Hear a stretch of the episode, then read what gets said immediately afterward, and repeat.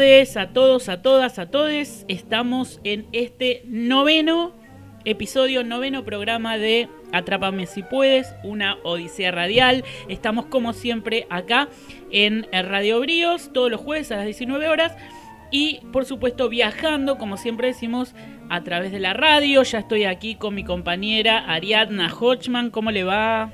Muy buenos días, estoy muy bien, por suerte, ¿vos cómo estás? Bien, yo estoy más de buenas tardes que de buenos días, pero bueno, se ve que se hizo larga la, la mañana, ¿no? Bueno, hoy estamos preparados para un nuevo mm, episodio, un nuevo viaje. Muy diverso, muy espectacular, pero bueno, no vamos a dar muchas pistas. Van a tener que esperar. Lo que sí yo diría que arranquemos como siempre invitando a nuestros oyentes a que nos sigan a través de las redes sociales para complementar todo este viaje a través de la radio con las imágenes y los datos que les vamos a ir em, eh, compartiendo, ¿no? Sí, como bien vos decís, tenemos redes sociales, nos pueden seguir en Instagram en arroba radio y también contamos con una página de Facebook Atrápame si puedes Odisea. Muy bien, así que a través de esos medios van a ir siguiendo el viaje que como ya Ari adelantó es un destino hermoso de nuestro país, pero además también si están interesados y si quieren volver a escuchar los episodios anteriores o si quieren seguirnos este bueno, compartiendo lo que ya hicimos, nos pueden seguir eh, y, escuchar en los podcasts, Claro, tenemos al programa en formato de podcast en distintas plataformas como Spotify y Apple Music. Pueden encontrarlo en nuestras redes sociales. Van al link que está en nuestra bio y ahí encuentran todas las plataformas donde la pueden escuchar. Muy bien, y ahí repasan, bueno, todos los destinos hermosos que tuvimos ya. Eh, y bueno, nada, los disfrutan también. Y también estamos acompañados por el equipo de, producción excelente que siempre hace Atrápame si puede junto a, nosotros, ¿no? Vamos Contamos con un excelente equipo de producción. Eh, bueno, nuestra columnista y productora Clara Locino, en la producción a Pablo Hochman y en las redes sociales a Martina Hochman y en los controles a Cristian Flores. Muy bien, así que yo creo que ya está más o menos todo presentado, toda la, eh, el equipo listo para despegar. Y vamos a conocer entonces el destino de nuestro viaje del día de hoy.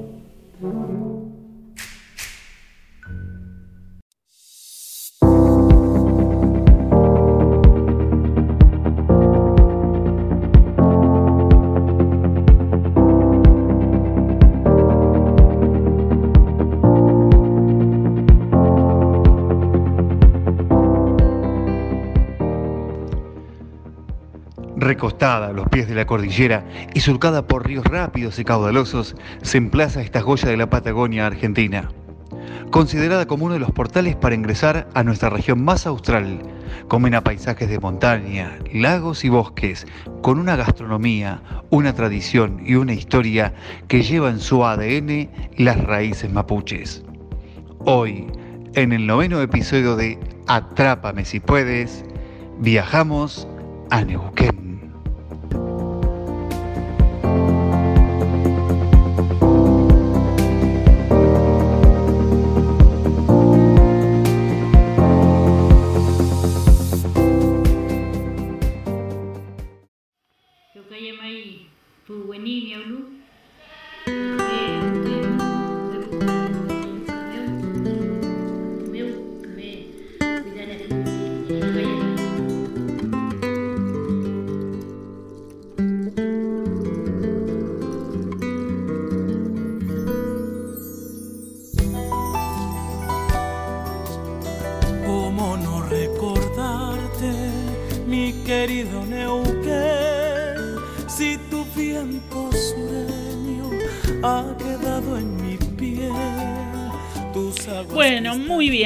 Tenemos definido nuestro destino del día de hoy, una hermosa provincia como es la, provincia de Neuquén, que justamente, bueno, eh, yo quiero decir que me quedé sorprendido cuando preparábamos este viaje. Generalmente no conozco en profundidad Neuquén porque siempre fue como una provincia camino, ¿no? A otros destinos eh, del sur, pero realmente este, bueno, miento, sí, este verano estuve en Villa Pegüeña, que es un tramito de ahí de la provincia del cual vamos a hablar, pero bueno, es mucho más que la zona andina, ¿no? No, tal cual, como vos decís, Fabi, la verdad que Neuquén es una provincia que cuenta con tanta diversidad de paisajes, de actividades que bueno, ya se las vamos a estar contando en el programa. ya se van a sorprender cuando hablemos de todo lo que se puede hacer en esta, en esta provincia. Te cuento, Neuquén, como bien sabemos, está ubicada al noroeste de nuestra región patagónica, ocupa la mitad sur de, lo que sería ya el inicio del, del, sur del país y limita con Mendoza, con Río Negro, con Chile. Esto es importante porque tiene una gran cantidad de kilómetros y varios pasos con eh, la, República de Chile. Em, y, se encuentra también en una zona de intersección con el río Colorado, que hace que también esto genere toda una zona de la cual vamos a hablar ahí, que permite hacer varios, este, varias actividades vinculadas al río. Tiene aproximadamente unos 94.000 kilómetros y una población de 650.000 habitantes, de los cuales más o menos unos 250.000 viven en su ciudad capital, que por supuesto es la, ciudad de Neuquén. Sé que Neuquén, ciudad, es la capital más joven del país y forma una conurbación, es decir, una continuidad urbana, ¿no? Que em, se combina con las localidades de Plotier, que corresponde a la provincia de Neuquén, y también con Río Negro. Eso es interesante, cuando uno va camino a Bariloche, por ejemplo, que pasás por toda esa zona, eh, ya se, se, ve toda esta conformación de ese conurbano de Neuquén, que como que desborda hacia Neuquén y hacia eh, también Río Negro, ¿no? Bueno, para llegar, ¿cómo hacemos? Para llegar a la provincia por vía aérea, la principal terminal aeroportuaria es el Aeropuerto Internacional Presidente Perón, que está en la capital. Pero también hay otros aeropuertos que están muy relacionados con las zonas de turismo invernal, básicamente, ¿no? Las zonas de la cordillera. Tenemos el aeropuerto aviador Carlos Campos de Chapelco, una de las eh, áreas de esquí de las cuales vamos a hablar, en la localidad de San Martín de los Andes y Junín de los Andes. Y también el aeropuerto de Cutralco, que está situado a dos kilómetros de la ciudad que lleva el, mismo nombre. Por tierra se puede acceder por las rutas 22, la 40, la 231, la 234, la 237 y la 242 y tiene un paso fronterizo que es el más, eh, digamos, este, el más utilizado eh, con Chile de los cuales en total hay 10, ¿no? Hoy hablaba de eso, de la importancia de que es una provincia que tiene muchos kilómetros de frontera. Algunos de los más importantes que se suelen eh, habilitar cuando las fronteras están abiertas, no sería el contexto actual, Recordemos que no se pueden eh, circular por estos lugares en, la actualidad. Eh, pero sí tenemos, por ejemplo, el Paso Zamoré, que es el, más, el más eh, populoso, por donde más se circula, que conecta Villa Langostura con Osorno en Chile. Después tenemos el, de Guaum, que une San Martín de los Andes con Pirehueico. Y el Paso de Pinoachado, que conecta las Lajas con Lonquimán. y además hay trenes, esto también es importante, que conectan por ejemplo, en la, la zona de Neuquén con Chipoleti en Río Negro son más, más reducidos los tramos, pero eh, tiene varias frecuencias. O sea que hay, eh, es una provincia que, creo yo, más allá de ser como la, eh, diríamos, casi la puerta de entrada también de circulación hacia los destinos patagónicos del sur, tiene su propio encanto y su propia particularidad, ¿no? De la cual vamos a hablar. Pero como siempre empezamos este, este estos programas, también tenemos que hablar de cuáles son las condiciones y las restricciones actuales ¿no? para visitarla. Tal cual, como vos decís Fabi, nos encontramos en una situación muy particular, así que también, eh, bueno, les venimos a traer un poco las restricciones actuales, pero bueno, también especificamos, depende cuándo estén escuchando el programa, van a ser eh, las restricciones vigentes. Bueno, la provincia extendió las medidas que responden al DNU vigente en todo el país. Por un lado, para circular por la provincia, hay que gestionar el certificado habilitante que tiene carácter de declaración jurada y realizar el autodiagnóstico de síntomas compatibles con COVID-19 a través de la aplicación Cuidar.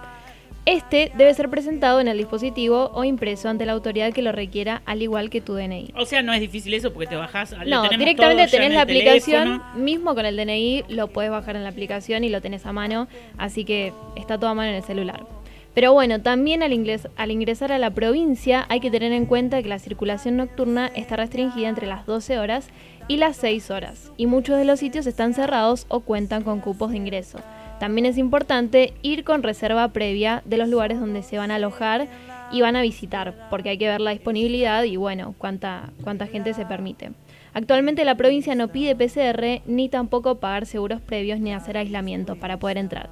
Pero bueno, igual recomendamos siempre visitar las páginas oficiales, en este caso es neuquentour.gov.ar y argentina.gov.ar barra Neuquén, que ahí es donde van a encontrar la, eh, la información del momento que necesiten para Sí. poder entrar y para ver las cosas disponibles. Recordemos que se aproximan las vacaciones de invierno, entonces todo esto también se va a ir moviendo, creo, en función de eso y de las, eh, bueno, de las nuevas medidas que se tomen o la prolongación de estas. Creo que este DNU actual vence en julio, ahora ya, ¿no? Sí, dentro de poco. julio. Así Sí, hay que sí. tener en cuenta eso. Y sumo algún dato más a lo que decía Sari, que es que también hay que tener en cuenta que uno, cuando uno va a hacer un destino como este, eh, y si lo vas a hacer en auto, que vas a circular por otras provincias. Claro. Entonces también hay que estar atento a ver qué dicen las otras provincias. Pues yo recuerdo, por ejemplo, en el verano cuando viajé, que fui ahí a Villa Pehuen, para llegar a Neuquén, Río Negro nos pedía tener una aplicación propia que tiene y que, bueno, te la, te la solicitaban cuando atravesaban las rutas Río Negrina. Entonces también sumar ese otro aspecto que es como armarse el recorrido y, bueno, este, indagar un poco ahí en ar- argentina.gov.ar tenés todo lo que corresponde. Bueno, yo diría entonces que arranquemos un poco a contar cuáles son las posibilidades, cuáles son las experiencias que se pueden hacer en, en esta provincia. En principio decir que es una provincia que tiene encantos de épocas cálidas y súper elegidas para la temporada invernal también. Y está muy cerca de abrir esta temporada, eh, sobre todo en lo que se refiere a lo que son los centros de esquí de la provincia, que vamos a, a mencionarlos ahora y son importantes. Si todo sale bien, siempre insistimos en esto de, lo, de la coyuntura, la apertura está prevista para el 9 de julio con todos los protocolos que están diseñados ya desde el año pasado. Sí, Por no ahora- solo los protocolos, sino también el clima se tiene que dar para el 9 de Claro, bueno, julio sí, para claro, ahí, ahí depende también de factores que no se pueden manejar tan, tan sencillamente. Pero por ahora están en marcha Con aerolíneas argentinas. Sí, eh, se está armando ahí, ¿no? Toda, Sí, toda una sí. especie de movida con frecuencias semanales entre Buenos Aires y Chapelco, que lo mencionamos como uno de los aeropuertos importantes, con vuelos desde Rosario y desde Córdoba. Esto también es interesante, que también este, mm, la, la aerolínea eh, nacional empezó a sumar no solamente vuelos desde Buenos Aires, sino también para el resto del país que tenía que venir antes, ¿no? Pasar por Buenos Aires y de ahí ir a los otros destinos, así que también eso es importante. Pero Y- bueno, también hay otras empresas Claro. como Flybondi, me parece, y JetSmart. y JetSmart, eh, JetSmart que conectan Buenos Aires con Neuquén, Rosario con Neuquén y Salta con Neuquén. Esto permitió entonces también, ¿no? Como una apertura, insisto, a eh, otro público que antes Claro. quizás eh, no se movía en, en avión y ahora sí lo hace. También eh, les contamos que este episodio de Neuquén hoy lo estamos grabando en un maravilloso día gris e invernal y nos imaginamos Bueno, que maravilloso según quién. Claro, O bueno, sea, para mí maravilloso, como si estuviera en Londres. Y nos imaginamos también todas esas zonas de esquí, ¿no? Entonces, importante también tener en cuenta que dentro de lo que es la provincia, un área muy, muy importante tiene que ver con la zona cordillerana y con todas las localidades que vamos a mencionar del corredor de los lagos, ¿no? Eh, cercana a lo que se llama la, la comarca andina. ¿Cuáles son? Bueno, Cerro Cabiahue eh, es uno, el Cerro Bayo, que es la otra pista de esquí, y Chapelco. Después tenemos el parque eh, Nivea Batea Maguida, Nieve eh, Batea Maguida, que del cual vamos a hablar en el plan B, por eso este, la zona de mm, Pehuen la mencionamos nomás, después la vamos a desarrollar. Y el corredor de los lagos es, digamos, también como una especie de circuito esto, ¿no? Que Vieron que cuando van a Bariloche también se hace todo ese circuito visitando diferentes zonas. Bueno, acá va desde el extremo norte del corredor hacia el sur y ahí aparecen una serie de localidades muy bonitas, una más linda que la otra, donde uno se puede alojar, donde hay servicios turísticos, donde hay experiencias de viajes para hacer. Villa Pehuen, que la mencionamos, Aluminé, Piedra de Águila, Junín de los Andes, San Martín de los Andes, Villa Lago Meliquina, Villa Traful y Villa Langostura, que son por ahí las que se conocen este, por ahí más, ¿no? Pero hay muchas Claro. localidades chiquititas y a veces el elegir quedarte en una o en otra va a hacer que varíe también el precio, ¿no? Y por ahí tenés el mismo paisaje o estás cerca de una gran localidad. Recuerdo haber ido alguna vez a Villa Langostura, por ejemplo, donde los precios son mucho más elevados que si te quedas en Junín de los Andes o, este, o en Aluminé, por ejemplo, ¿no? Bueno, vamos a empezar entonces nuestra hoja de ruta con la localidad de Aluminé. En mapuche significa olla brillante. Es ideal para actividades náuticas, kayak, rafting, entre otras. Hay varios miradores y se recomienda ir con auto para poder andar entre estos circuitos. En esta zona, las comunidades mapuches reciben a quienes quieren conocer y aprender sobre las raíces que aquí nacieron. Hoy te traje justamente para el plan B algo de esto también, del turismo comunitario del que veníamos hablando. Muy bien. Bueno, continuamos entonces con Piedra del Águila, que tiene particularidades como un cordón montañoso de singulares formas que bordea la localidad de norte a sur. Es de formación rocosa, sin vegetación y de color rojizo pertenece a la era terciaria, se trata de basaltos de 70 millones de años de antigüedad, ideal para trekking y mountain bike. Para la gente que le gusta el turismo más aventura. Sí, tal cual. Pero bueno, hay un centro recreativo con balneario al centro Cumelcayén y también un museo arqueológico donde se pueden observar una secuencia cultural de la cueva Traful iniciando las tribus más antiguas hacia las más recientes. La cueva fue ocupada hace más de 9.500 años atrás. En el lugar se encontraron lascas de sílice, perdón, puntas de flecha, punzones de hueso, los restos de un niño pequeño y restos de animales que se cazaban en esa época. Vos sabés que de ahí también vamos a hablar algo porque esta provincia ha desarrollado mucho el turismo arqueológico y paleontológico que hoy también traemos para, el plan B. Claro, mismo tiene una relevancia mundial en esos tópicos, pero bueno, después les vamos a contar un poco más sobre estos temas. Pero bueno, es, eh, como les decía, Piedra del Águila es de esos lugares que muchos consideran de paso y en realidad encierran un entorno increíble y con actividades más que interesantes. Vos sabés que siempre es cierto, porque cuando vas a Bariloche se para en Piedra de Águila, es uno de los, puntos para detenerse. Bueno, yo voy a hablar de otra localidad también que está en esta ruta, en este circuito del que hablábamos, que es Junín de los Andes, que es el pueblo más antiguo de Neuquén. Las actividades que se pueden hacer allí, bueno, van desde recorrer el río Chimehuín hasta llegar a los lagos Huepchelavken, Epulavken, Paimún, Tromen, Currué Chico, Currué Grande y la Laguna Verde, donde se pueden practicar windsurf, esquí acuático, disfrutar de las aguas termales del Lehuenco. Bueno, hay como una amplia variedad, es una localidad hermosa, muy pequeña, pero que tiene justamente todo este atractivo, ¿no? Junín es de alguna manera la puerta de entrada al Parque Nacional Lanín, que es uno de los más importantes que tiene ahí la, la región, y tiene una extensión de 412.000 hectáreas, y en su geografía se albergan 24 lagos de origen glaciario, así que una maravilla. También en su territorio está el volcán Lanín, de ahí viene justamente su nombre. Claro que todas estas actividades que se, eh, que se ofrecen eh, tienen senderos donde uno puede hacer caminatas, recorrer el lugar, tomar fotografías, bueno, avistar todo el paisaje. Y para conocer en detalle, yo les, eh, les recomendamos que es ideal visitar la página propia del Parque Nacional, pnlanin.org. Actualmente la entrada vale 1.300 pesos, pero también hay tarifas diferenciales para eh, menores, residentes, estudiantes, que es algo que Este, veníamos mencionando. Así que si van a visitar el LANIN, interesante entrar ahí y averiguar bien este, qué pasa. a nivel hotelero, la localidad tiene una oferta también muy amplia, desde spa hasta zonas de acampe eh, es una zona de, digamos, de gran variedad de alojamientos y también, como siempre decimos, dependiendo del viaje que uno pretenda hacer, no, no van a faltar opciones. Ahí el tema de los spa, de los, de los, de las alojamientos con spa, están muy relacionados a las termas que mencionamos también, o sea, todo el turismo termal. Así que una localidad chiquita, pero muy hermosa y con precios bastante interesantes que es Junín de los Andes. Bueno, a unos 35 kilómetros nos desplazamos a la localidad de San Martín de los Andes, una de las más reconocidas de la provincia, que bueno, eh, sigue la línea del lugar de cuentos, está rodeada por el Parque Nacional Lanín y dentro del parque, a los pies de la ciudad, está el lago Lacar, con espectaculares balnearios, cristalinas aguas, donde también se pueden realizar buceo. Es un antiguo fiordo, está rodeado de montañas con extensos acantilados. Toda la zona tiene amplias posibilidades para primavera y verano, todo lo que ofrecen las montañas y los lagos.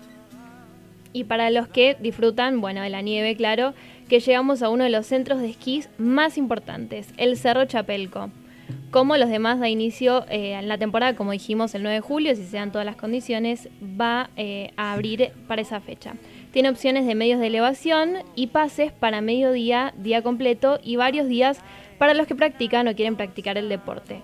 Pistas para todos los niveles, 20 pistas donde es posible practicar esquí alpino, de fondo, de travesía y snowboard. En la web oficial, como siempre, precios y condiciones para el ascenso. Como ejemplo, el pase para un día en temporada alta es de 5.100 pesos el paisaje es de esos que te cambian la vida. Pero bueno, siempre es recomendable eh, porque hay una gran variedad de precios particularmente para el Cerro Chapelco y depende de la temporada, porque quizás uno no va en temporada alta y verdaderamente te hace la diferencia en el precio. Sí, y además en los últimos años la temporada de nieve fue muy importante y se extendió como hasta bien entrado septiembre, octubre, creo que eh, y eso justamente es lo que te hace la, diferencia, a pesar de que, bueno, sabemos también que el que va a esquiar tiene que contar con otros recursos, porque, bueno, es todo más caro, ¿no? Tenés que tener también equipos, bueno, eh, y todo eso. Pero bueno, también igual les recordamos el tema de eh, los grupos diferenciados, como son los menores de edad, los mayores de edad, creo que más de 65 años, y los estudiantes. Porque hay fechas donde para los estudiantes es gratis. Por ejemplo, subir es gratis. Entonces, si uno es estudiante y tiene, eh, bueno, ganas de, practicar alguna de estas actividades, le conviene fijarse la fecha que, le va a convenir mucho más en el precio. Y además, bueno, al margen del esquí y de la, de la pista, em, también tener en cuenta que es un lugar que tiene un montón de atractivos para hacer los alrededores de San Martín de los Andes, ¿no? Tenés todo lo que es el lago Lácar y también navegar, ¿no? Se puede navegar hasta ahí, hasta Chile, al límite, muy lindo. Bueno, llegados ahí entonces este recorrido, el otro lugar o la, otra zona importante, la otra localidad de esta, de esta región es Villa Langostura.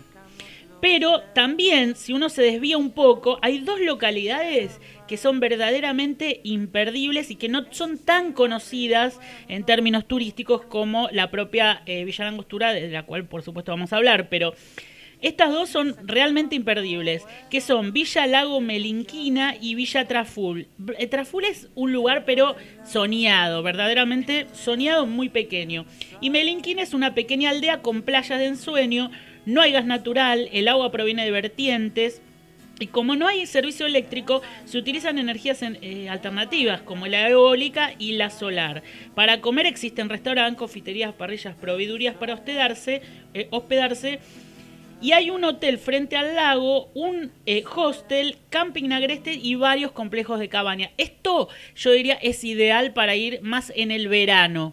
¿Por qué? Porque son opciones para eh, hacer en camping, ¿no? Toda esa región para hacer este con un turismo mochilero es hermoso. Traful también, ya que lo mencionamos, se caracteriza justamente por la belleza del paisaje y una naturaleza muy poco intervenida, rodeada de bosques de coigües, eh, en, frente al lago Traful que tiene ese color azul intenso y es una de las verdaderas maravillas de la Patagonia que tiene el bosque sumergido. Es realmente hermoso ese lugar, eh, un bosque natural de cipreses que en épocas pasadas se derrumbó y se asentó en el lecho del lago. Y hay como una especie de pasarelas arriba del lago que vos podés caminar como si caminaras arriba del bosque, digamos, ¿no? La verdad que es un lugar absolutamente increíble. Sí, insistimos tantos igual con los adjetivos descriptivos porque es verdaderamente un lugar imperdible y que está en nuestro país, o sea, un destino nacional. Sí.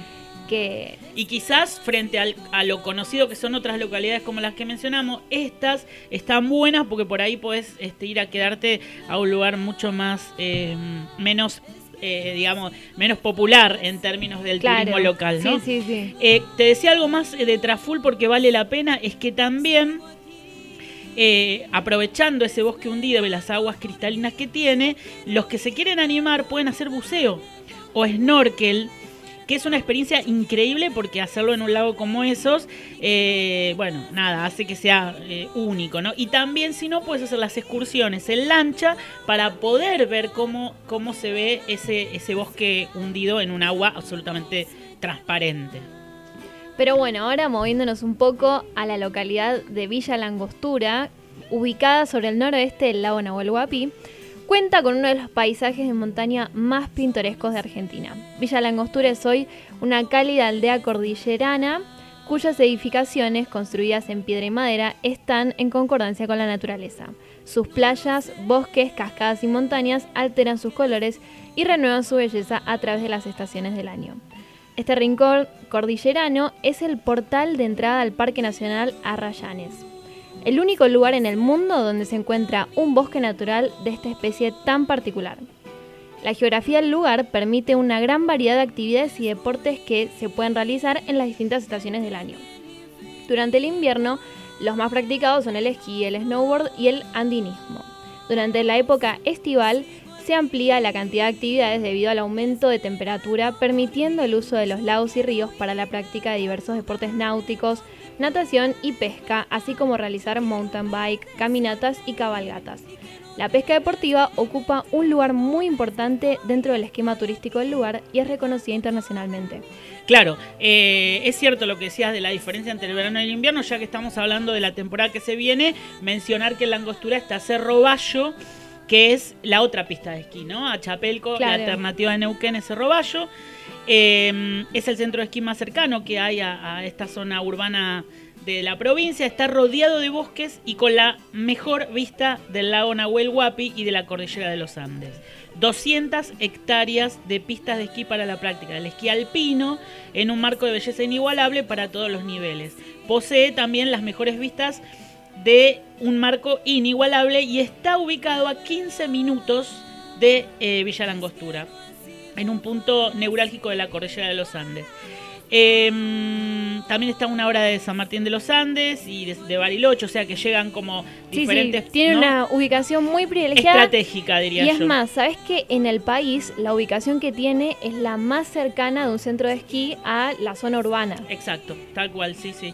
Las tarifas para esta temporada también, eh, digamos, ya, ya hay algo, si lo buscan lo van a encontrar ahí en las, en las páginas eh, de Neuquén. Eh, tienen diferenciales, eh, como decíamos, en temporada alta, media y baja, y varían entre los 2.900 y los 3.400. Es como, digamos, eh, una de las más de las más caras de todas las, las, zonas de esquí. Tiene hasta un área exclusiva, ¿no? Que es donde va toda la, gente profesional. Sí, sí, totalmente. Y después también una, un dato que queríamos sumar de esto es el Cerro Cabi, que está em, en toda el área, eh, bueno, también cercana ahí a Villa Langostura, ¿no? Eh, Sky Resort está ubicado a 360 kilómetros al noreste de Neuquén y a 1550 de Buenos Aires. Su ubicación, privilegiada sobre la cordillera de los Andes, garantiza la mejor calidad y la la mayor cantidad de nieve durante toda la temporada de invierno. Este centro de esquí, cuya base está a 1650 metros y está eh, inmerso en toda un área protegida de araucarias milenarias, brinda una amplia oferta deportiva invernal con opciones para eh, toda la, la, familia. Cuenta con 13 medios de elevación, 22 pistas en 325 hectáreas de superficie y durante toda la temporada, la escuela de esquí Snowboard de Cabiahue Ski Resort ofrece clases particulares y colectivas a partir de cinco personas para todas las edades y niveles de enseñanza. Durante la temporada invernal también hay eventos, no sé, eh, bueno, el, rugby stream, Copa Snow sí, sí, todos eventos internacionales que, se, que se practican ahí. Eh, las tarifas también varían según la de la temporada y además de este recorrido por el corredor de los lagos, por supuesto, no podemos dejar de hablar de la ciudad de Neuquén, ¿no? Que es la capital y que además tiene su propio atractivo como, como turismo, ¿no? Así es, Neuquén vive en un constante movimiento de día y de noche, ofreciendo la posibilidad de realizar diversas actividades y visitar el centro comercial más importante de la Patagonia. Muchos son los atractivos que ofrece, entre ellos teatros, sala de arte, museos, edificios administrativos, espectáculos, un observatorio astronómico, una reserva faunística o balcón del valle desde el cual se puede observar una vista panorámica de toda la ciudad. Además, cuenta con un gran paseo arbolado denominado Parque Central, espacio que abarca a la antigua estación de trenes. Enfrente se encuentra el antiguo galpón de carga del ferrocarril del sur construido en el año 1911 y reciclado siendo hoy la Sala de Exposiciones y de Arte Municipal Emilio Zaraco y el Museo Nacional de Bellas Artes. también se puede recorrer la feria artesanal frente a la majestuosa catedral y adquirir todo tipo de artesanías y productos regionales. Para momentos de esparcimiento al aire libre, si uno se cansa un poco de la, de la vista de la ciudad, está la opción de ir a los balnearios de la costa del río Limay, donde se puede disfrutar con toda la familia de la naturaleza del Valle Neuquino o de los lagos cercanos, donde se puede practicar la pesca deportiva y deportes náuticos.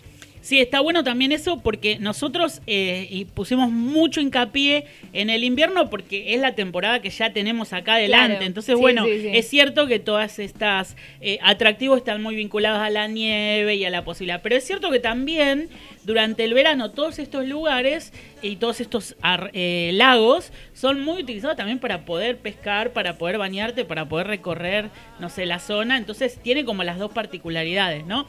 Y especialmente eh, los que están también cerca de la ciudad, pues te puedes quedar en la capital y aprovechar esa naturaleza que está cerca. Así que eh, más allá... Sí, no, y además más allá de mencionar todo lo que es La, la temporada que viene, Neuquén es una provincia para todo el año, ¿no?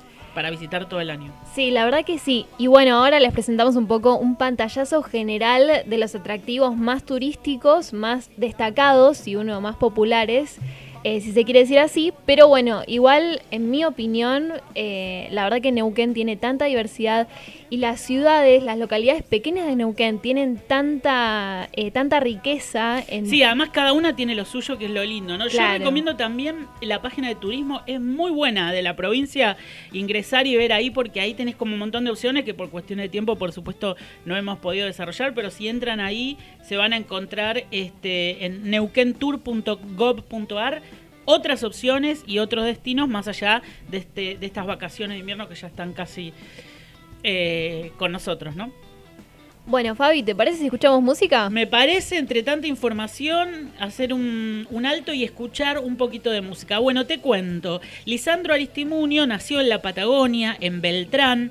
A través de su música sabe reflejar como nadie los climas y paisajes de ese sur del país.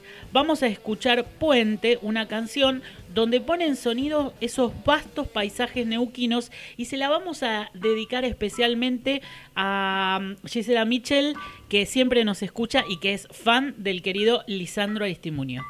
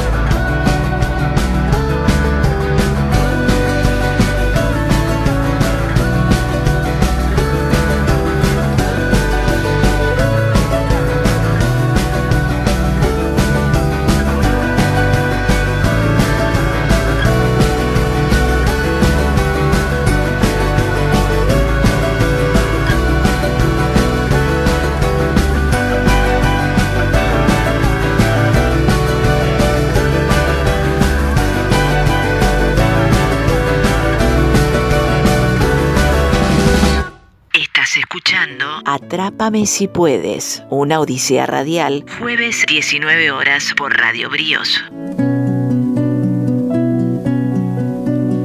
Ese arroyo que viene del cerro, entre las piedras alegre cantando, trovador del chapelco y la nieve, buscador del valle corriendo y bajando. Ese arroyo. Bueno, y continuamos en nuestro segundo bloque de Atrápame si puedes, eh, una odisea radial. Hoy estamos eh, recorriendo esta provincia de Neuquén y además quiero decir una cosa, estamos escuchando música de todos los nuevos artistas neuquinos. eh, hermosa música que fuimos descubriendo. Recomiendo específicamente que sigan el canal de YouTube que se llama eh, Música de Neuquén, que es un proyecto cultural del Ministerio de Culturas de la provincia de Neuquén, donde hay un montón de artistas locales realmente eh, talentosos y novedosos, así que estamos musicalizando hoy también toda la jornada con, con neuquinos y neuquinas. Pero por supuesto, eh, llegó el turno ahora de presentar a nuestra columnista, ya considerada estrella, eh, Clara Locino, con su columna gastronómica de todos los viajes. Bueno, muchas gracias. No sé qué decir, mira, con esa presentación pones mucha presión sobre... Es un poco la intención, pero bueno, ¿cómo estuvo Ay. la semana de viajes? Bueno, eh, la verdad es que descubriendo muchas cosas, eh, muy, la verdad que es tan bella Neuquén, qué bello, o sea, todo. Eh, yo, bueno, los, los vengo escuchando, toda, toda la propuesta, y mm, nada, es un... Me imagino ahí eh, nuevamente, me imagino eh, en situación de verano. Soy una de las que prefiere eh, el sur en verano, tengo que ser honesta, aunque claro que la nieve tiene un encanto. Los chocolates. Y sí, por supuesto. Igual los chocolates es de verano también. No, no, no los vamos a dejar de lado. Eh, pero bueno, en este momento en realidad te pones a, a- a viajar desde un montón de lugares y eh, no podemos negar que está esta temporada in- eh, invernal acá. Y que están esperando con muchas ansias después de tantas situaciones que se vivieron con las restricciones del turismo. Sin duda, fue mm, con, digamos, toda la dureza y toda la, la crudeza de, de no haber podido desarrollar todas esas actividades, así que deben estar súper ansiosos y nosotros los viajeros también. Por supuesto, por supuesto. Y por supuesto, como también decimos siempre, todo viaje eh, implica buena gastronomía, ¿no? Buena comida, buenos este, sabores. Este eh, no, es el, no es la excepción para nada. Y como estamos hablando un poco de que es invierno y un poco de viajar, vamos a, empezar con un, un viaje casi milenario eh, que dice así. Y así fue que hubo un invierno muy crudo, que en la tribu, ya sin alimentos y reservas, estaba siendo diezmada por el frío y el hambre. Los ríos se habían congelado. Eh, es una decisión desesperada. Eh, el cacique envía a sus hombres más fuertes hacia los cuatro vientos a buscar alimentos. Los hombres fueron, regresando de a poco, con las manos vacías. Todos llegaron menos uno, Newen, cuyo nombre mismo simboliza su condición de ser el cazador más hábil de la tribu. El paso de los días, los azotes del frío, el hambre y la angustia hicieron desvanecer la esperanza en Newen, hasta que un día lo divisaron a lo lejos, cargando una bolsa repleta de piñones, el fruto del pehuen. Pero había un problema. Ese fruto era sagrado y no se podía comer. Newen dijo en medio de su eh, desesperada travesía que un anciano desconocido se puso a caminar junto a él. Y este le preguntó al joven eh, qué buscaba en sus montañas.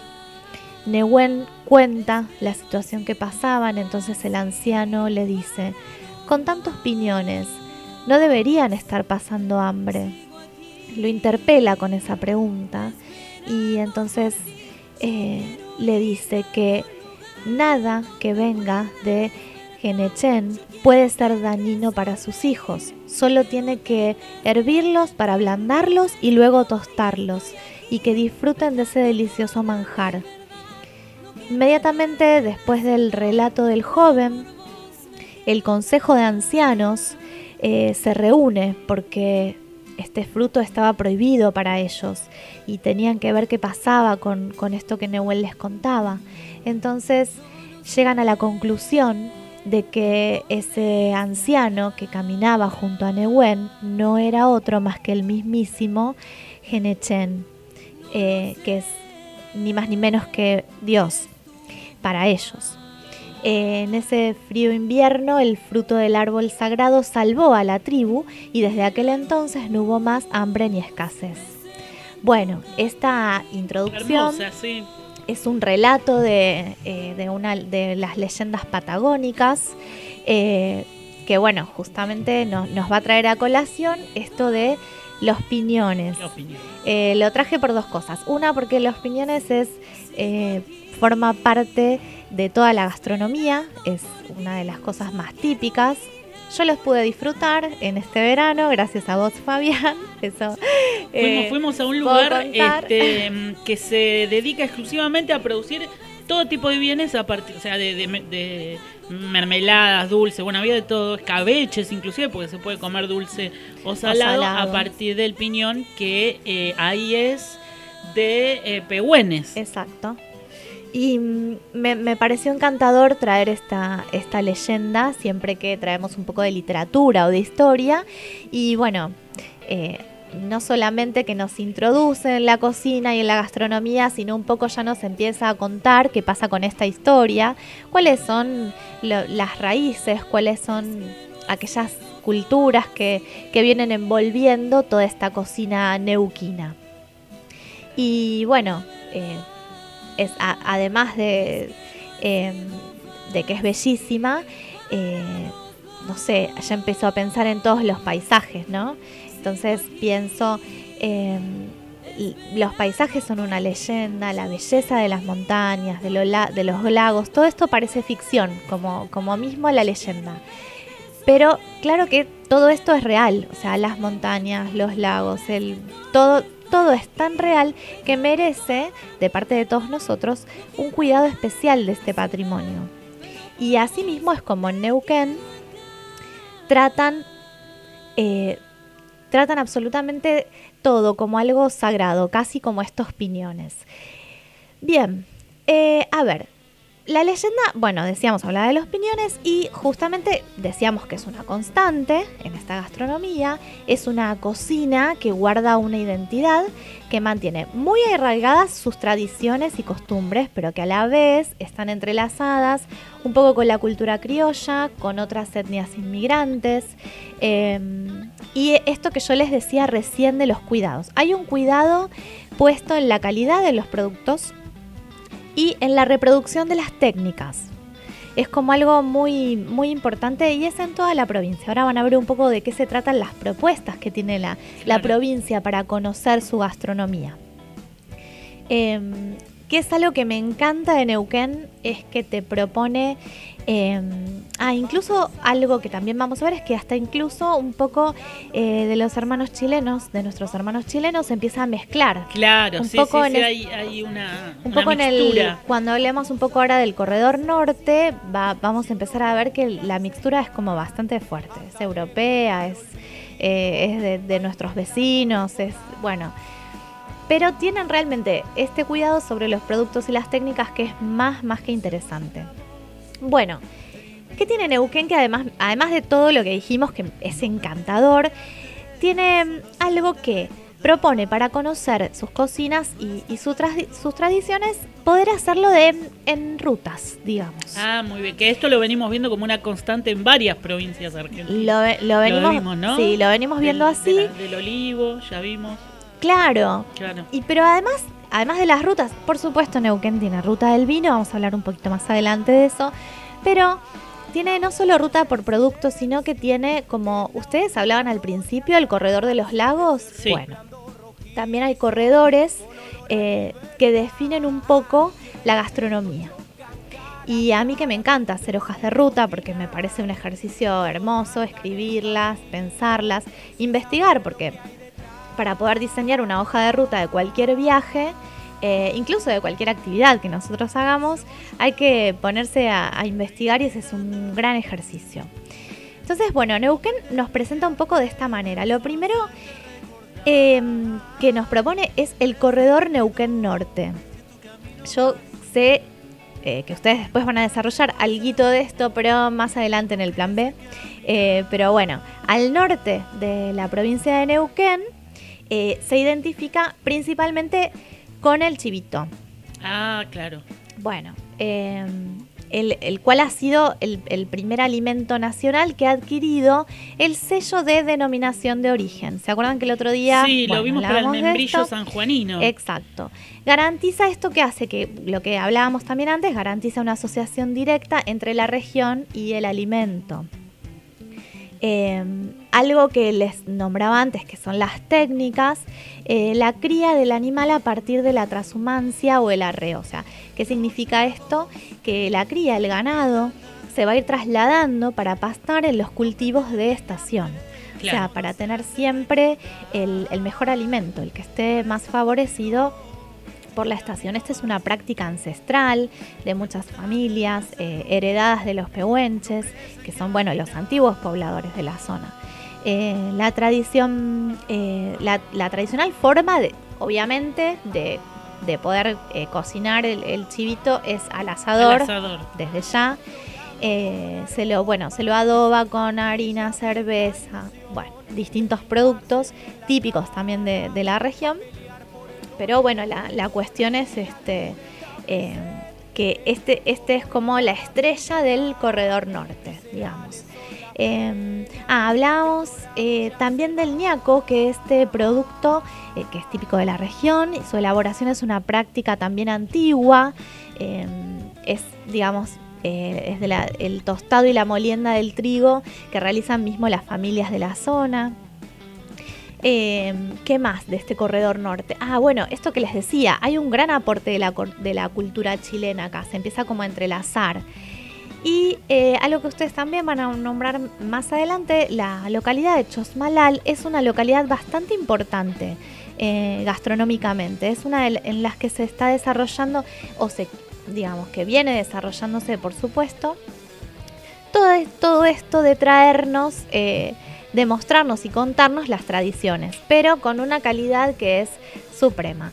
Eh, bueno, hay un cocinero conocido que es eh, Ramón Vázquez, eh, que es el Moncho, que estuvo, qué sé yo, no sé, cocineros argentinos estuvo con él, eh, tiene premios internacionales, viaja por todo el mundo llevando un poco todo esto que pasa de todo esto que él aprendió De en la cocina regional, claro. Exacto. Él es oriundo de ahí, su historia es hermosa, su historia familiar es muy hermosa o como él la cuenta, así que si lo quieren buscar o investigar o ver algún video de él, eh, o leer algo de él es más que interesante. Y algo que nos va a traer, eh, no sé si recuerdan cuando hablamos del capítulo eh, cuando viajamos por Chubut, nosotros nombramos eh, un condimento. No sé si lo recuerdan. Fabián, ¿te acordás qué nombramos? El Merken Correcto, exactamente. o Merken, no sé cómo se dice Merken, exactamente. sí, Merken. sí, sí, sí. Eh, que estoy tratando Claro, de... muy propio de la Patagonia. es muy propio de la Patagonia, pero sobre todo en esta zona. Eh, y bueno, se acuerdan que nosotros habíamos hablado con, con nuestros amigos mapuches Sí, en Chubut, que ellos también lo, Lo producían. No solo lo utilizaban, sino que lo producían y de aquellas formas, con aquellas técnicas que sus antepasados lo, hacían. Acá, lo, acá sucede lo mismo. Y es fundamental para esta cocina este condimento. claro, es como un condimento de. Eh, ¿Cómo es? Eh, molido ahumado, ¿no? Exacto, es como una especie de ají, De ají, pero no, molido, claro. ahumado. Claro. Eh, y yo estoy tratando de conseguirlo desesperadamente. No, Quiero no, decir- no parece tan fácil, ¿no? No, igual encontré algún lugar, pero yo quiero uno que esté, que venga de, de esta zona. Claro. Así que, bueno, Hay que ir a Neuquén. eh, ne- me encantaría ya mismo, pero bueno, estoy en, en vías de conseguir eh, un, un Merken original de este lugar. em, porque bueno, alguna receta quiero probar, alguna receta que les voy a contar al final, les voy a, les traje una oferta de recetas para que cada uno viaje por su cocina. Bien, ustedes contaban antes, eh, contaron muchísimo del corredor de los lagos. Bueno, entonces desde el corredor norte nos vamos a trasladar a este corredor de los lagos nuevamente. O sea, cómo podés combinar siempre la gastronomía con el viaje que elijas Por supuesto, sí. todo el tiempo. No lo podés separar. O sea, bueno, em, este corredor de los lagos, la cocina es un poco más, eh, hablamos de cocina gourmet, ¿no? Se eh, hay una fusión entre lo tradicional, lo europeo. em, se trata de adaptar un poco también al gusto de los viajeros, digamos. Pero bueno, esta zona se identifica principalmente con carnes de ciervo, jabalí, trucha. Todo esto muchísimo se vende también eh, ahumado. Podés conseguirlo de esa manera que es bueno.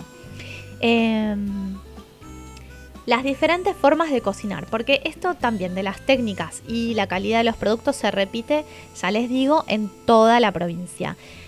También se cocina al asador, parrilla, bueno, embutidos, escabeches, que es lo que hablaba Fabi vos antes. Sí, tal cual. Bien. Y la especialidad es lo que les decía recién, las carnes ahumadas. La cuestión de esta carne con ese, em, ese sabor entre el humo y la madera que eh, hace como tan intensos los Yo sabores. comí muy buena eh, trucha en Pegüeña este verano, por ejemplo.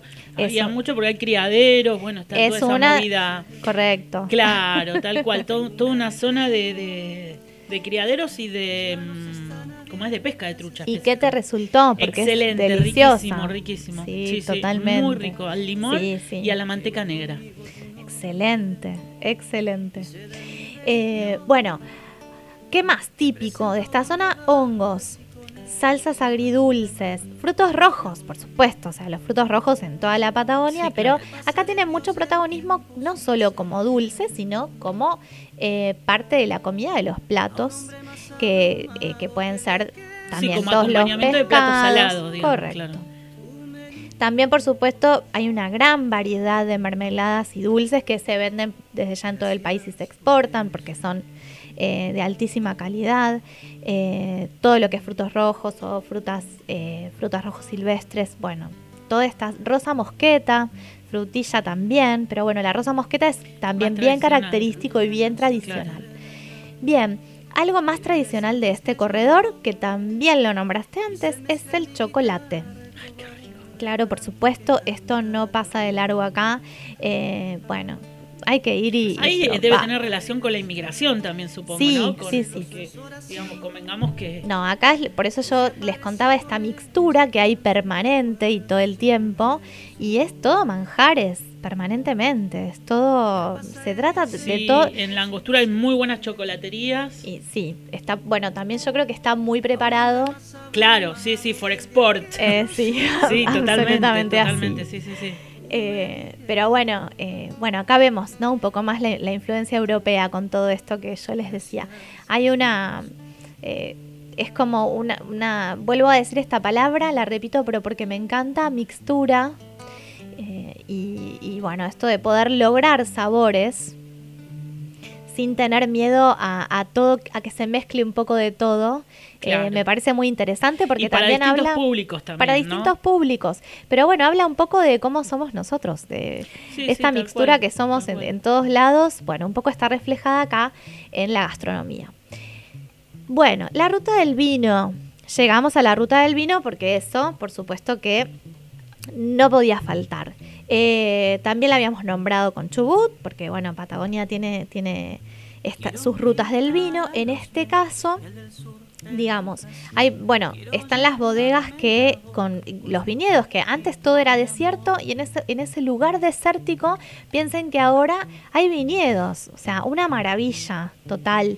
Eh, muchos vinos y, ¿sabes qué? Muchos espumantes salen de acá. Claro, claro. Muy buenos espumantes, tienen premios nacionales, internacionales. Eh, las variedades que se adaptaron mejor a este clima eh, son el Cabernet, Cabernet Sauvignon, en realidad Malbec, Merlot, Pinot Noir, Chardonnay, Sauvignon Blanc. Ya lo, eso también lo, Sí. es muy similar a todo lo que, lo que habíamos hablado en la región de Chubut. Eh, las bodegas, digamos, Yo creo que sí, sí, Ventus es un vino neuquino. puede ser, es, Estoy casi seguro. sí, te diría que sí. Eh, y otra, otra cosa que también vi ahí en el, en el viaje, que, en- bueno, no tanto, eh, vos decías bien, Neuquén fue donde empezó esta idea de hacer vino en una zona que no era tradicionalmente vitivinícola. Ese, eh, esa expansión llegó a Río Negro también, al Sí. Alto Valle, Sí. y hay vinos también en toda la Sí, zona del Alto en, Valle. en realidad, que algún día le vamos a dedicar a, a armar estas rutas, mucha gente hace las rutas de los vinos supuesto, patagónicos claro, y se claro. desplaza por las provincias. Eh, acá me sopla que Confirmado. Ventus, confirmado, Claro, es un vino neuquino. neuquino, Sí, sí. es un vino delicioso que, bueno, solemos compartir. Eh, entonces, la, esto, la idea de armarte la ruta del vino y poder conocer así eh, las provincias, también es Claro, una... sí, sí, sí, sí, sí. Es maravilloso, o sea, porque, bueno, como siempre, combinas de todo. Eh, y ahí podés ir, po- ahí podés un poco también eh, empezar a comparar, bueno, perfecto, es toda una región, pero cuáles son las diferencias. Para hacerse un poquito más, esto es para ir un, un poquito más profesionalmente, aprendiendo, ¿eh? Siempre desde el Sí, sí. amateurismo Como total, Una pero cosa más de circuito, como decíamos hoy. como una cosa de circuito, pero tu propia hoja de ruta. Nunca pierdan eso de hacer su propia hoja de ruta. Bueno, como desde ya las bodegas tienen restaurantes, cocinas, gourmet, eh, lugares para quedarse, o sea, ofrecen Sí, toda esta cosa de experiencia. Podés hacer la visita de un día, podés quedarte en la mayoría, o sea, tienen realmente, bueno, toda, toda esta experiencia que eh, es, es muy linda de hacer. Y después, algo que no quiero dejar de lado es eh, la ruta de las chacras neuquinas. Ah, mira qué interesante. Porque esto que, que hablamos al principio, esto de realmente de cuidar todos lo- los productos, la calidad de sus productos, tiene que ver con esto. Digamos, la ruta de las chacras neuquinas está, bueno, se ubica como al noroeste, digamos, de, de Neuquén. Eh, un poco a lo largo de la ruta 22 y la ruta provincial 7. Va, va justamente entre las localidades de, eh, bueno, Rincón de los Sauces, Añelo, que también lo van Lo a nombrar ustedes, eh, Vista Alegre, Centenario, Plotier, que también va a estar presente, Cenillosa, bueno, todo, toda esa, eh, to- todo ese corredor. Sí, es como un poco la periferia de la ciudad, ya saliendo de la capital. Sí, es como, digamos, to- y toda esa zona lo que intenta hacer es que la gastronomía se vuelva un eje fundamental, digamos, para acá para en esta recorrer, ruta. para sí. conocer, claro. Eh, hay, eh, hacen, bueno, en, en esta zona se, se ha diversificado un poco la producción de alimentos, se incorporaron los viñedos, como decíamos recién, todo este cambio que, que trajo, eh, las frutas, fruta fina. ¿Se acuerdan que por ahí también, bueno, los frutos rojos son Claro, en realidad, claro, claro. nosotros los conocemos como frutos rojos, eh, la producción de manzanas y peras. Que ahí es también de la influencia de la, la extensión del Alto Valle, Exactamente. del Río Negro. Eh, la zona es la y la zona después de Chipoletti, digamos, tiene como esa, esa continuidad. Bueno, acá en todo también este, este corredor que yo les digo van a poder encontrar restaurantes, casas de té.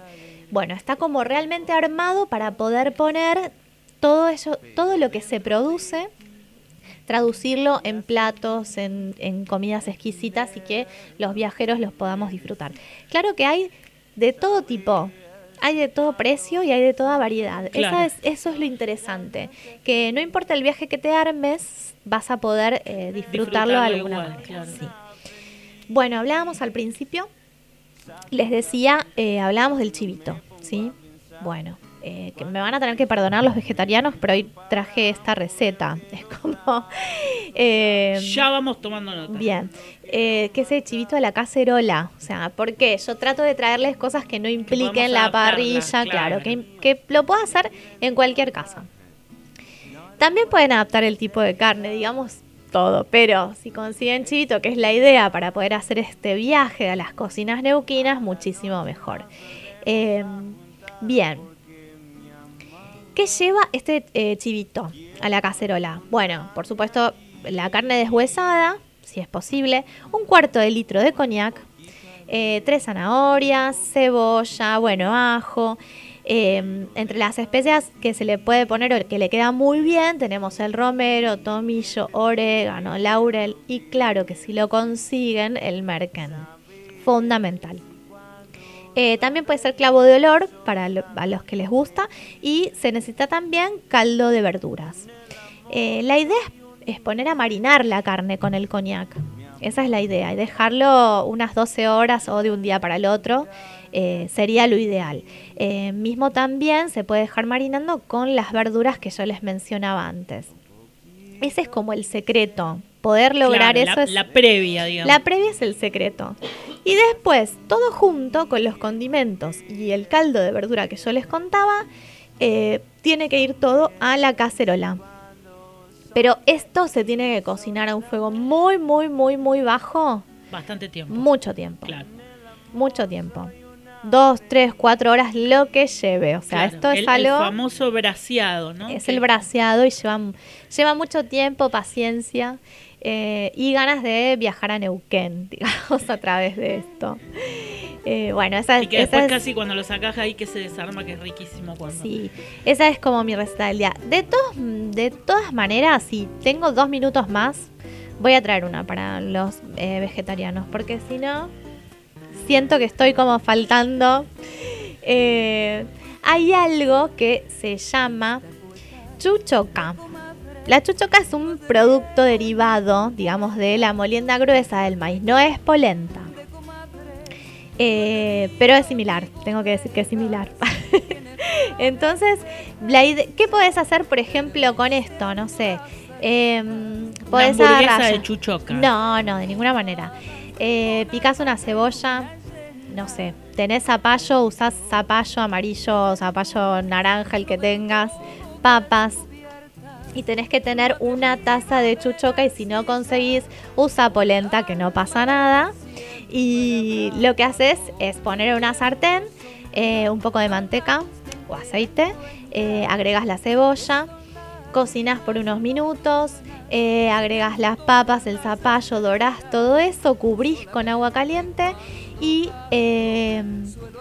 bueno, desde ya que después, digamos, lo cocinas y le agregas eh, esta chuchoca. O polenta, digamos, que lo puedes, si tenés presto pronta, bueno, lo tenés que hacer al final de agregárselo. Fundamental acá también es que si tenés merken, se lo pongas, porque este es como el condimento Que le da el toque de la región, digamos. Sí, es, es, es el, ese es el secretito. Así que bueno, nada, este es otro plato típico de ahí. Eh, pero bueno, pruébenlos, hagan estos platos. Neuquén eh, nos trae unos sabores, eh, es como, nos trae una explosión en realidad de sabores que están muy bien marcados eh, regionalmente, muy bien cuidados y muy bien ofrecidos para, para todos, para los locales y para los viajeros. Y bueno, esperamos que tengan una hermosa temporada eh, alta de invierno aunque ya les dije que mi favorita es la de verano. Pero, están ansiosos. que tengan una hermosa temporada de invierno y, y bueno, y que estemos pronto degustando uno de estos platos por ahí. Estaría genial. Bueno, muchas gracias por la este, completa columna del día de hoy. Así que seguimos viajando por, por esta provincia hermosa de Neuquén. Muy bien, vamos a hacer un, un- alto y vamos a escuchar un poco más de música. Igual estamos ya escuchando música de artistas neuquinos, la verdad que súper interesantes, pero ahora vamos a escuchar una canción en profundidad. Tal cual, vamos a escuchar ahora un poco de música emergente de Neuquén. Dualbas es una banda de pop rock alternativo de Villa El Chocón formada en septiembre de 2020. Está integrada por Exe Vázquez en voz y guitarra y por Marcos Miranda en bajo y coros. Su primer single está disponible en todas las plataformas digitales, incluyendo un videoclip realizado por Lucas Badano. Vamos a escuchar el tema Volver de este dúo neuquino Dual Bass.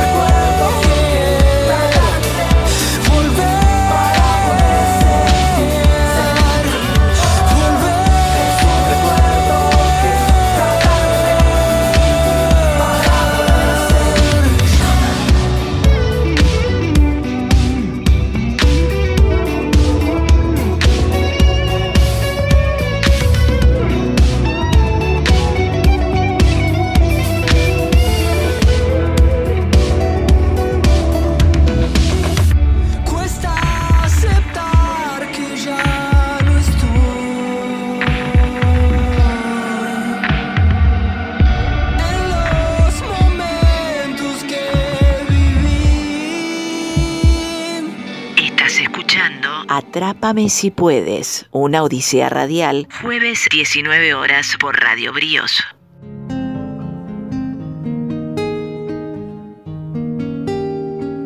Recuerdos sobre tu azul, tu costa verde y olivo, caricias de un sauce fiel y la sonrisa de un niño. Álamos. Muy bien, y continuamos entonces eh, en este nuevo bloque de Atrápame si puedes, una odisea radial. Hoy estamos recorriendo, viajando, conociendo la hermosa provincia de Neuquén. Y llegó el momento entonces de eh, este segmento favorito que ya tenemos este consagrado que se llama el Plan B, ¿no? Donde, como siempre le decimos, les vamos eh, contando opciones novedosas, distintas para ese turista que es como más curioso, que quiere experimentar otro tipo de, de visitas, de lugares que no están dentro de los circuitos convencionales, ¿no? Y bueno, yo traje para que arranquemos algo que está muy vinculado a eh, toda esta región de la que estuvimos hablando, que es la región de los lagos, y un tipo de turismo del cual ya también hemos hablado para otros destinos como Salta, e inclusive te voy a decir que lo mencionamos en Río de Janeiro con el turismo de favelas, ¿no? En este caso es un turismo comunitario que ofrecen las comunidades mapuches hay toda una tendencia que en los últimos este, en las últimas décadas ya se fue consolidando no solamente en la provincia de Neuquén sino también en otros lugares de la Patagonia que tiene que ver con que sean las propias comunidades eh, básicamente la mayoría de ellos son mapuches que habitan gran parte del territorio este de los lagos, del corredor de los lagos, y que te invitan a conocer la tierra y a compartir con ellos las tradiciones. ¿Se acuerdan que en nuestro primer programa hablamos de Salta? Y ahí hablamos de cómo es esto del turismo comunitario, qué es esto de experimentar. Eh, la visita a los lugares desde, desde otros lados. Eh, hay varias experiencias de este tipo. Yo voy a mencionar algunas, pero si ustedes empiezan a indagar se van a encontrar que hay mucho más todavía. Eh, dentro de la provincia de Neuquén existen unas 20 comunidades que ofrecen servicios turísticos y que se enmarcan en una ruta que se llama la Ruta Turística Mapuche del Neuquén. Digo, ofrecen distintos servicios porque vos te vas a encontrar desde, eh, como el caso que vamos a ver de una comunidad que explota todo lo que tiene que ver con una pista de esquí, hasta un camping, por ejemplo, o hasta un Claro. grupo que te lleva a conocer, no sé, algún cerro o algún, o sea, como las diversidad de servicios eh, es lo que caracteriza este tipo de turismo, ¿no? Vamos a arrancar por esto que decíamos de Villa Pegüeña, porque me parece que es como una alternativa además a todo lo que veníamos diciendo sobre eh, la cuestión de- del, del turismo invernal y del esquí, ¿no? Una de las experiencias está justamente ahí, en Villa donde la comunidad mapuche Puel dirige exitosamente desde ya hace varios años el Parque de Nieve Batea Maguida. Si ustedes ingresan a su página, que se llama cerrobateamaguida.com, van a encontrar toda la información de lo que es el complejo que está manejado por la comunidad y desarrollan numerosas actividades. Tienen pistas de esquí con instructores mapuches, deportes de nieve, alquiler de equipos, alojamiento, gastronomía, excursiones organizadas por el colectivo mapuche y además de esquiar, podés ir a hacer el ascenso al volcán Bateamahuida, que es un lugar increíble, hermoso. Tuve la posibilidad de hacerlo este verano. Y ver toda una vista de una, de una laguna que está formada en el cráter del volcán, ¿no? Que quedó como eh, clausurado y ahí se armó una laguna hermosa desde la cual tenés toda la vista no solamente para Villa Pegüeña sino también a Chile porque justamente estamos ahí en la zona casi de la, de la frontera eh, en, en tiempos habituales de frontera abierta podés circular a través de Claro. esta zona y llegar, ¿no?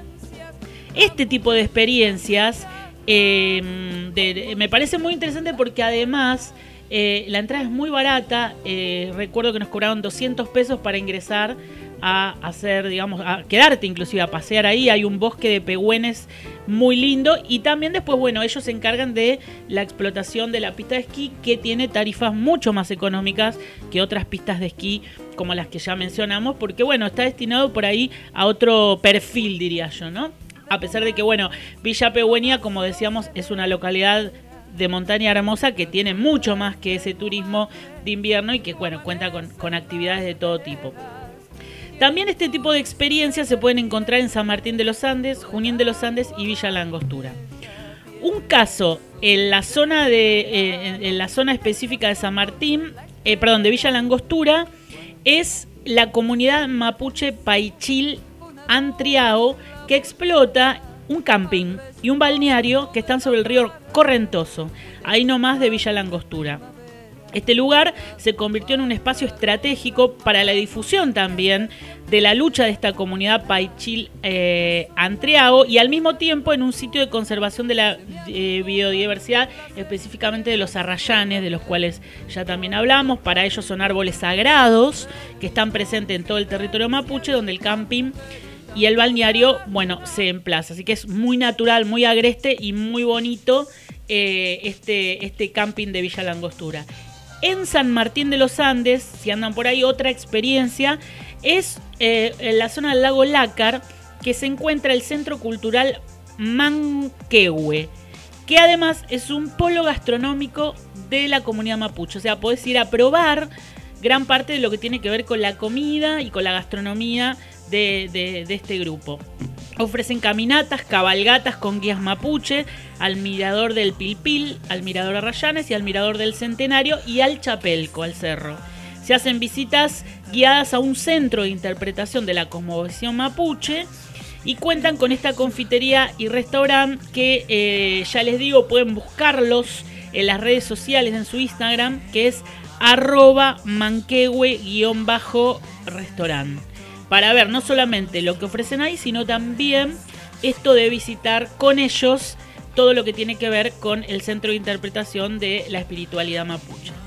Además, en la zona de el EQ, la comunidad Manquie eh, cuenta con un área de acampe que tiene piscinas, sanitarios, fogones, iluminación y comercializan comidas típicas y artesanías de todo tipo. La comunidad Chiquihuil gestiona otro camping con fogones sanitarios, proveeduría y venta de artesanías. Como verás, hay varias de estos grupos. O sea, siempre es interesante cuando uno llega a esos lugares averiguar. Generalmente suelen estar en, este, en esta red de Claro. turismo mapuche eh, comunitario.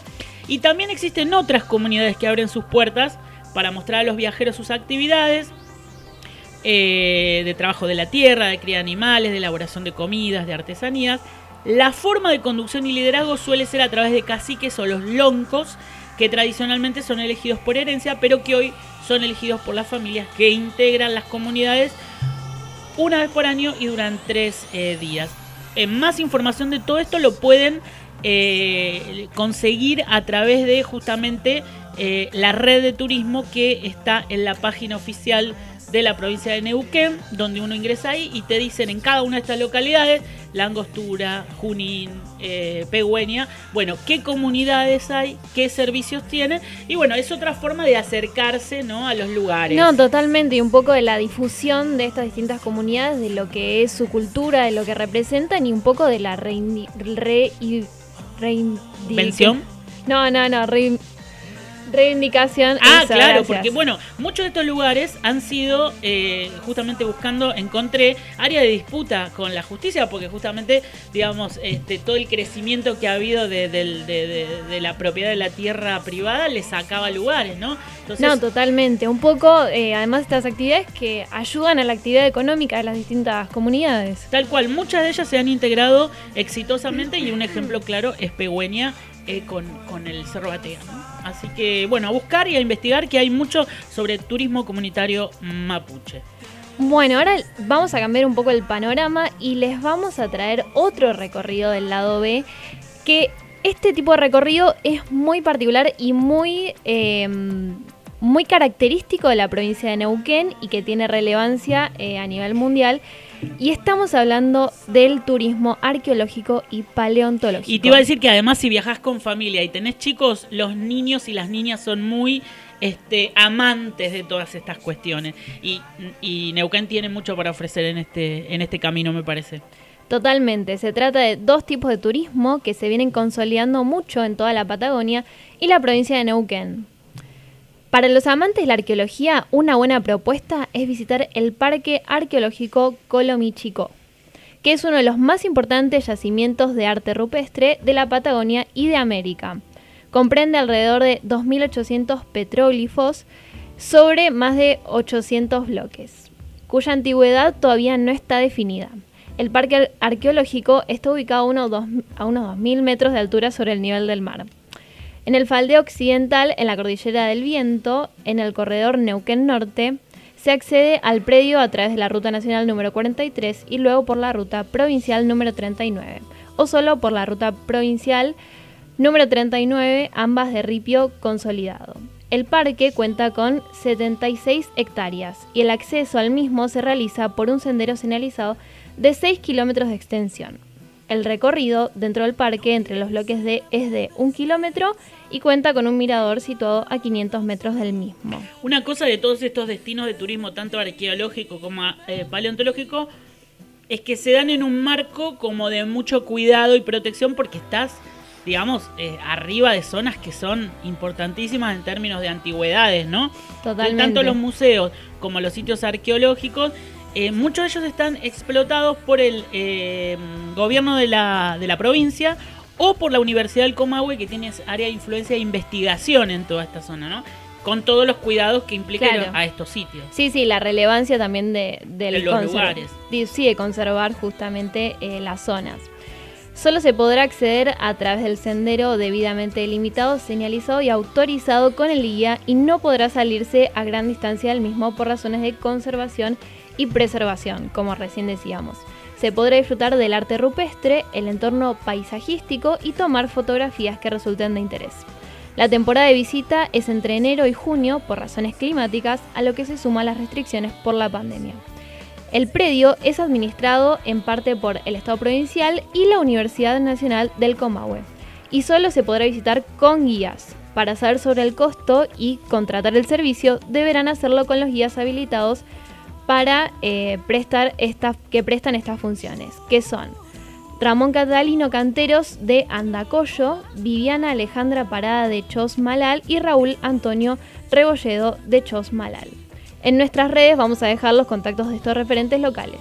No está permitido el acampe, acampar, o sea, básicamente, en el sitio ni circular con caballos por el sendero luego del arroyo Colom- Colomichico. Pero bueno, justamente como decíamos, por este tema de, conservar las zonas, eh, está todo limitado y sí o sí tiene que ser a través de las guías que, bueno, les vamos a dejar en las redes sociales. Los grabados de Colomichico son atribuidos al grupo étnico pehuenches. Se trata de una población de cazadores, recolectores, tras- trashumantes que habitaban en el oeste y norte de Neuquén, mucho tiempo antes de la influencia araucana o mapuche. Puede decirse que estos grabados son prehistóricos y podrían datarse alrededor del año 1000. Un lugar con naturaleza, arte e historia. Está bueno que también la, la parte, digamos, de explotación sea con guías locales y no dejen entrar a gente de otros lugares, porque eso también como que ayuda y da, este, primero el conocimiento que suelen tener los guías locales siempre es increíble, y segundo también porque es una forma de, de garantizar el trabajo a la gente de la comunidad, ¿no? Bueno, para los fans de la paleontología, te cuento algo. También es una provincia que no se puede dejar de visitar si buscas toda este, esta, esta onda de dinosaurios, básicamente, ¿no? La actividad se convirtió en los últimos años en un tema de atracción científico-cultural en toda la provincia, que también resulta de mucho interés para el turismo y específicamente para el turismo que es aficionado a la paleontología. Hay varios sitios, hay muchos, desde museos Eso. chiquitos hasta museos más organizados, hasta inclusive te diría, hay parques temáticos ya en relación a dinosaurios. Totalmente. Vamos a creo mencionar- que, creo Sí. que también hay parques que tienen estética eh, de bueno de las películas de Jurassic Park. Muy influenciado por todo lo que es este, la onda Jurassic Park. Sí. Arranco y vamos viendo algunos de los que son por ahí, eh, se- según donde estés recorriendo la provincia, con qué te vas a encontrar. Villa El Chocón, primero, se encuentra el Museo Municipal Ernesto Bachman, que está situado en el centro de la localidad y exhibe material paleontológico y arqueológico rescatado de la zona. El principal hallazgo son los restos del Gigantosaurus carolini o lagarto gigante del sur, que fue descubierto en 1993 y es hasta el momento el dinosaurio carnívoro más grande de todos los tiempos, y, superior al tiranosaurio rex, el famoso, ¿no? Recientemente se presentó un nuevo ejemplar de aproximadamente 9 metros de largo que fue bautizado con el nombre de Bajadasaurus pronumpicax, en directa alusión al lugar específico donde fue encontrado la formación eh, geológica llamada Bajada Colorada y a las largas espinas inclinadas hacia adelante que portaba su cuello. Así que en Chocón tenés este primer hito con el más grande de todos los carnívoros, ¿no? Una opción. Así es. Bueno, continuando un poco, si estás por la Plaza Yuncul, el Museo Municipal Carmen Funes. Ubicado en la entrada de la ciudad, se caracteriza por la renovación de sus salas de exhibición y se destaca por el desarrollo de la investigación científica. El descubrimiento más importante que se exhibe es el Argentinosaurus yunculensis, el dinosaurio herbívoro más grande del mundo. Su denominación significa reptil de Argentina proveniente de Yuncul. Este ejemplar fue hallado en 1988 a 8 kilómetros al este de Plaza Yuncul. En la actualidad, Gigantosaurus carolini y Argentinosaurus yunculensis son los ejemplares emblemáticos de los yacimientos neuquinos. Así, esta región se convierte en la zona más importante con dinosaurios de Sudamérica. O sea que está el más grande en los carnívoros Y el más grande en los herbívoros. Uno en el Chocón y el otro en Plaza Winkul. Zapala, otro destino también muy vinculado a la paleontología. Ahí está el Museo Provincial de Ciencias Naturales, profesor doctor Juan Os, eh, Olsayer. Su colección paleontológica posee una gran variedad de paleoinvertebrados, paleovertebrados y vegetales fósiles, incluyendo piezas provenientes de los cinco continentes. Se destacan además su colección de invertebrados marinos y cuenta con restos de dinosaurios como el Zapalasaurus y el Limaisaurus, dos especies que claro, tienen denominación Sí, de, esperemos que no nos estén escuchando paleontólogos No, para que no, se espanten de nuestra pronunciación porque Eh, una cosa también importante que el gran parte de todos estos eh, museos son gratuitos Claro. o tienen costos muy bajos porque son museos locales, ¿no? A pesar de que, bueno, tienen colecciones muy, muy importantes. Eh, otro, otro que te iba a decir es que en Rincón de Sauces, muy cerquita de ahí, está el Museo Municipal de Paleontología Argentina eh, Urquiza, presenta el titanosaurio más complejo del mundo, más completo del mundo, y su colección representa una gran diversidad de faunas de vertebrados que habitan toda la región entre 75 a 86 millones de años atrás.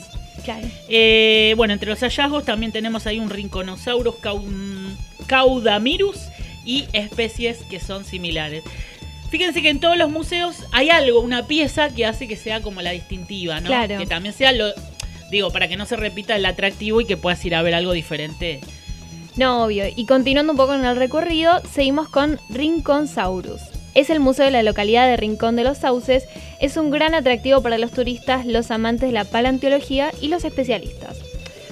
Cuenta con un parque temático que se puede recorrer mediante visitas guiadas, actividades y talleres de paleontología para grandes y niños. El sitio cuenta con un espacio de más de 2.000 metros cuadrados, una sala de exhibición principal que se divide en dos espacios, donde se exhiben en su gran mayoría esqueletos dinosaurios, tortugas, cocodrilos y troncos fósiles originales. Los horarios de visita son de lunes a viernes de 9 a 21 horas y los domingos y feriados de 16 horas a 21 horas. Menores de 5 años jubilados y personas con discapacidad ingresan sin costo. La información actualizada se puede encontrar en su Instagram que es arroba parque dinosaurio Dinosaurios Rinconsaurus. Que bueno, también tiene una estética parecida a Sí, Jurassic ya acá Park. dejamos más el tema museos y entramos como más en la onda Claro. parque temático. Y ¿no? más que es como eh, interactivo. Y al aire este libre, tipo. muchos de estos porque son como esculturas y representaciones Claro. así bien al, al tamaño real. Bueno, otro que tengo en este mismo camino es el proyecto Dino del Centro Paleontológico Lago Barreales. Está localizado a 98 kilómetros de Neuquén, de la ciudad, cerca de Añelo, que es justamente eh, el área cercana al yacimiento de petróleo de Vaca Muerta, la localidad, y es una dependencia de la Universidad Nacional del Comahue con la finalidad de rescatar todos los dinosaurios y restos de animales y vegetales que habitaron la zona del lago Barriales hace millones de años.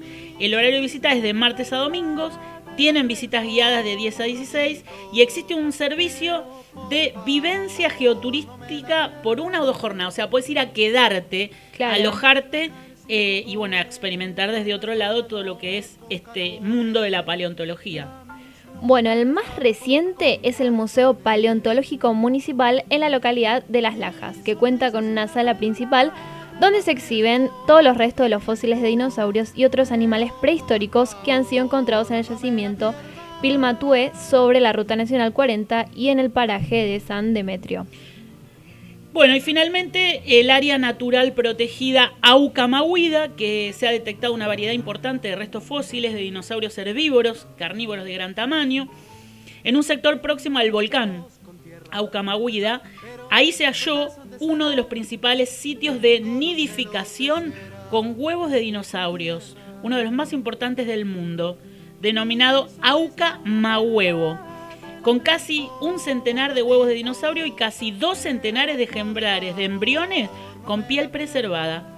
Estos son de tal singularidad que constituyen un fenómeno prácticamente único para la ciencia. Además, en las cercanías a Añelo se erigen también dos ejemplares de dinosaurios que fueron realizados por el artista Carlos Regazzoni con desechos industriales de la actividad petrolera, de ahí su denominación los petrosaurios, ¿no?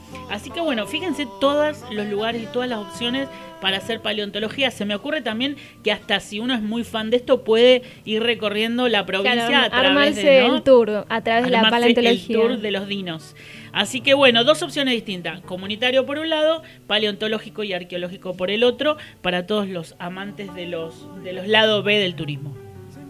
Bueno, Fabi, ¿te parece si escuchamos música? Vamos, vamos con un tema más y te cuento que entre las nuevas voces neuquinas emerge esta banda que me gustó muchísimo, que se llama Calevi. Es una banda joven de la capital neuquina, son todos eh, residentes de esta ciudad y se formó a fines del año 2014. Con raíces típicas del rock nacional, pero con una marcada impronta propia de estos lugares, quizás sea lo que más la diferencia de otro tipo de bandas. Así que vamos a escuchar un tema de ellos que se llama Alma de Chacarera por Calevi. El sol siempre sale para todos.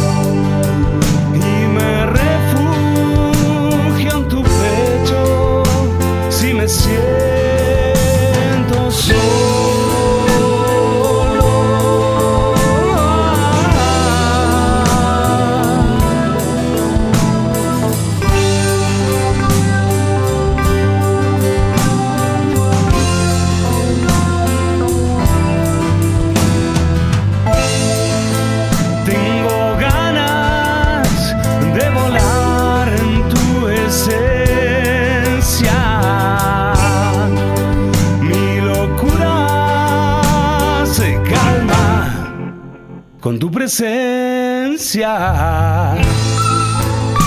Yo sigo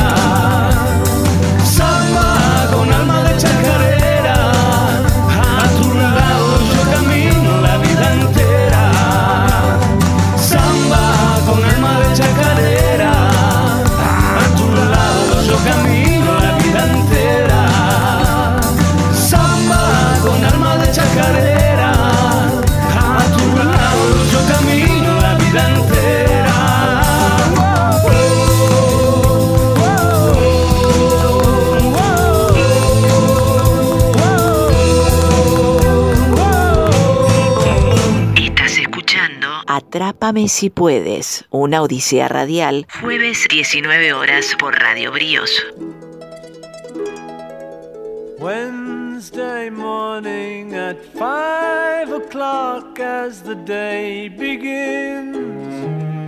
Última parte de este hermoso programa que, que ya estamos transitando sobre el final de Atrápame si puedes, una odisea radial.